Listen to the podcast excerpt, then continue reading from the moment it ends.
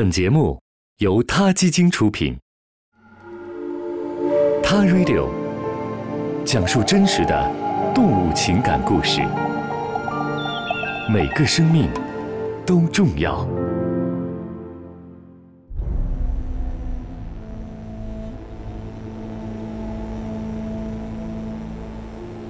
今年的六月一日，对美国犹他州的郊狼们和两名被派去执行空中射杀任务的飞行员来说，都是非常悲惨的一天。被派去执行射杀郊狼任务的两名飞行员不幸坠机身亡，这个消息让政府射杀野生动物的行为再次成为了人们热议的话题。野生动物管控部门每年都会以动物保护和管理的名义杀死上百万头动物，其中甚至还包括濒危动物和宠物们。这种做法一直存在很大的争议。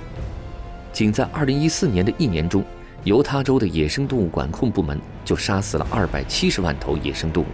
像这一次的致命坠机事故也发生了不止一次。从空中射杀项目开始，总共发生了78起坠机事故，其中有45起导致了人员伤亡。每一起事故都是巨大的不幸。但更可悲的是，难道人们没有想过，只要停止空中射杀，这些悲剧是都可以避免的吗？空中射杀是一种从高空中射杀野生动物的动物数量管控方式。野生动物管控机构声称，使用空中射杀是为了控制肉食动物的数量，以保护当地居民和牲畜的安全。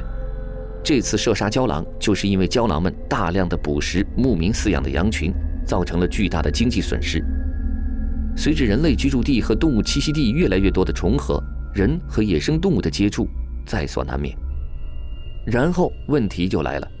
栖息地的减少和食物的匮乏，越来越多的郊狼和美洲狮等较为大型的掠食动物开始接近城市和村镇，给当地的居民和牲畜带来了一定的威胁。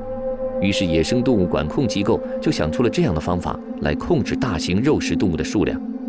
但当地的动物保护组织对空中射杀这种方式提出了反对，认为这是很不科学，而且是极其残忍，同时又不能有效解决问题的一种简单暴力的手段。空中射杀的准确率不能保证，很多时候并不能立刻杀死动物们，而是对动物造成创伤后使其逃跑。重伤的动物需要经过数天的伤痛煎熬才会最终死去。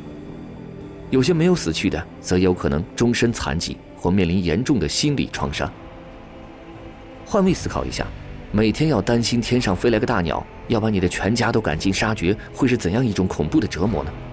而且，像郊狼这样被重点射杀的对象。其实是有很强的迁徙能力的。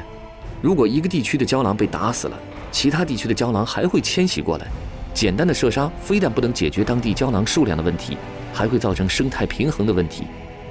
更让人担忧的是，这种靠射杀来控制数量的手段，会使很多其他的野生动物甚至宠物也成为附带的牺牲品。就像人和人之间的问题不能仅仅用战争来解决一样，人和动物的冲突。更不能仅靠射杀动物来解决，这好像不是一个难以理解的道理。